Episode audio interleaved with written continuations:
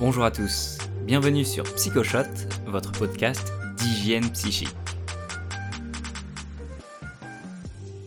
Vous êtes en train d'écouter un ami un peu ennuyeux vous raconter les affres de sa vie sentimentale, quand soudain, sans crier gare, votre esprit se dégage du traquenard dans lequel votre corps l'a plongé et commence à divaguer sur votre liste de courses ou votre projet obscur d'élever des chèvres dans le Larzac, sans se soucier de votre interlocuteur, qui continue seul son monologue. Le vagabondage des pensées est tout à fait normal. On estime même que ce processus intervient 47% de votre journée. Dans la douche, en voiture, devant votre ordinateur, au dîner. C'est un événement tellement anodin que vous n'en prenez pas conscience. Jusqu'à ce que votre ami vous lance Tu pourrais faire l'effort de m'écouter. Un peu vexé par votre manque d'attention pour sa vie romantico-sentimentale. Qu'en pensez-vous? Devriez-vous faire un effort pour écouter votre ami, ou plutôt laisser votre esprit vagabonder librement? La réponse pourrait venir d'une étude parue en 2010 dans laquelle le professeur Matthew Killingsworth tentait de comprendre les activités qui nous rendent heureux. Le déroulé de l'étude? Chaque participant répondait à un court questionnaire à différents moments de la journée, dans lequel il indiquait son niveau de bonheur, ce qu'il était en train de faire, etc. Les résultats Peu importe l'activité que vous effectuez, si vous n'êtes pas concentré sur ce que vous faites, vous serez malheureux. En effet, le vagabondage mental nous conduirait à penser à nos regrets, nos inquiétudes et nos rêves inassouvis. Si vous êtes face à une tâche qui vous déplaît, balayer une salle ou remplir un fichier Excel, il vaut mieux se concentrer plutôt que d'essayer de s'évader mentalement en pensant à autre chose. Votre ami avait donc raison, vous devriez faire un effort pour l'écouter. Et si vous ne le faites pas pour lui, faites-le pour votre propre bonheur. Vous vous souvenez sans doute que dans l'épisode 10 sur la formule du bonheur, j'avais évoqué trois types de bonheur. Le bonheur hédonique, qui concerne les émotions positives, le bonheur eudémonique, qui correspond au sens de ma vie, le sentiment d'être utile, et enfin, le numéro 3, l'engagement, connu également sous le nom d'état de flux. Le flux désigne un état mental qui survient lorsque nous sommes complètement immergés dans une activité, ce qui provoque une sensation mêlant extase et sérénité. Un pianiste expérimentant régulièrement l'état de flux en concert témoigne que c'est comme être dans une autre dimension. Tout disparaît autour de lui. Ses mains ne font plus qu'un avec la musique, et il dispose d'une énergie infinie.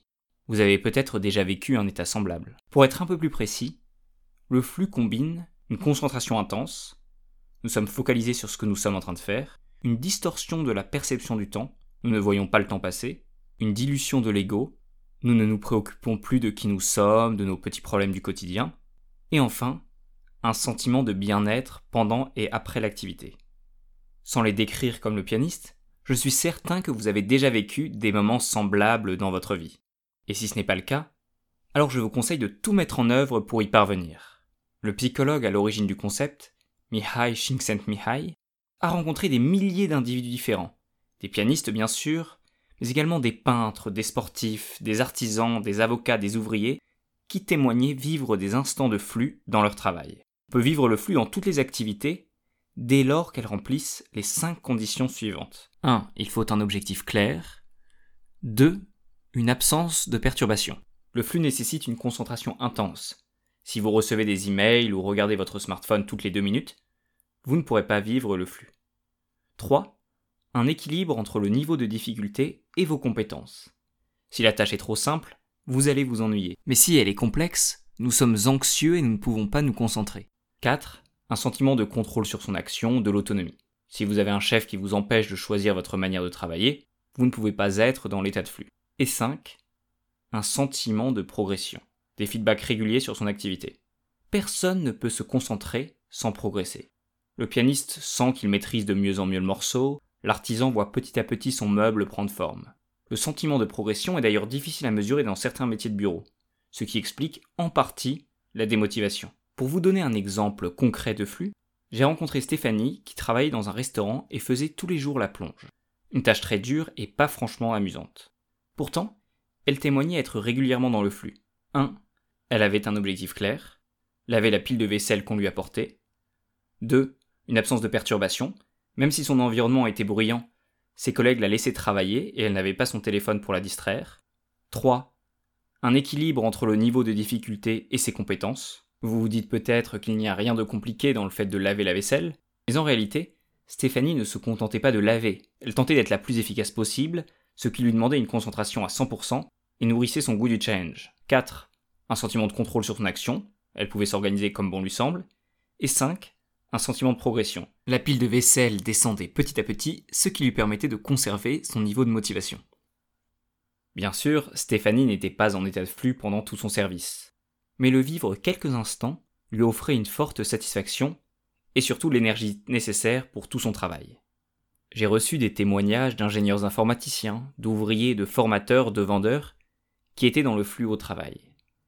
Mais également des personnes qui expérimentaient cet état en jardinant, en peignant, en coupant des légumes. Vivre un instant de flux est une des plus belles expériences de l'existence. Selon moi, un des objectifs de l'hygiène psychique est d'apprendre à vivre le flux dans notre quotidien. Donc aujourd'hui, je vous propose un challenge. Mettez tout en œuvre pour expérimenter le flux au moins un instant pendant votre journée. D'abord, sélectionnez une activité avec un objectif clair et mesurable et dans laquelle vous avez des marges de manœuvre. 2. Supprimez les perturbations. Mettez votre téléphone en mode avion et indiquez à vos proches que vous n'êtes pas disponible. 3. Adaptez le niveau de difficulté à vos compétences. Il faut un léger déséquilibre vers l'avant, que ce soit difficile sans vous paraître impossible. Enfin, créez des marqueurs de progression. Vous ne pouvez pas rester motivé si vous ne vous sentez pas progresser. Par exemple, je découpe toujours les activités complexes en mini-tâches sur ma to-do list. Barrer régulièrement les micro-tâches me donne le sentiment d'avancer. Si vous avez des difficultés à maintenir votre attention sur l'activité, je vous conseille de pratiquer la méditation pour entraîner votre esprit à être immergé dans une tâche. À ce sujet, je suis très heureux de conseiller des articles et des livres chaque semaine à ceux qui veulent aller plus loin. Donc vous pouvez continuer à m'envoyer des messages si vous êtes intéressé par ces sujets. Vous pouvez suivre les news PsychoShot sur Instagram, Facebook ou LinkedIn. Et bien sûr, si vous avez 30 secondes, ce serait génial si vous pouviez noter 5 étoiles PsychoShot sur iTunes ou Apple Podcast. C'est la meilleure manière de nous aider. À la semaine prochaine pour un nouvel épisode, et d'ici là, prenez soin de vous.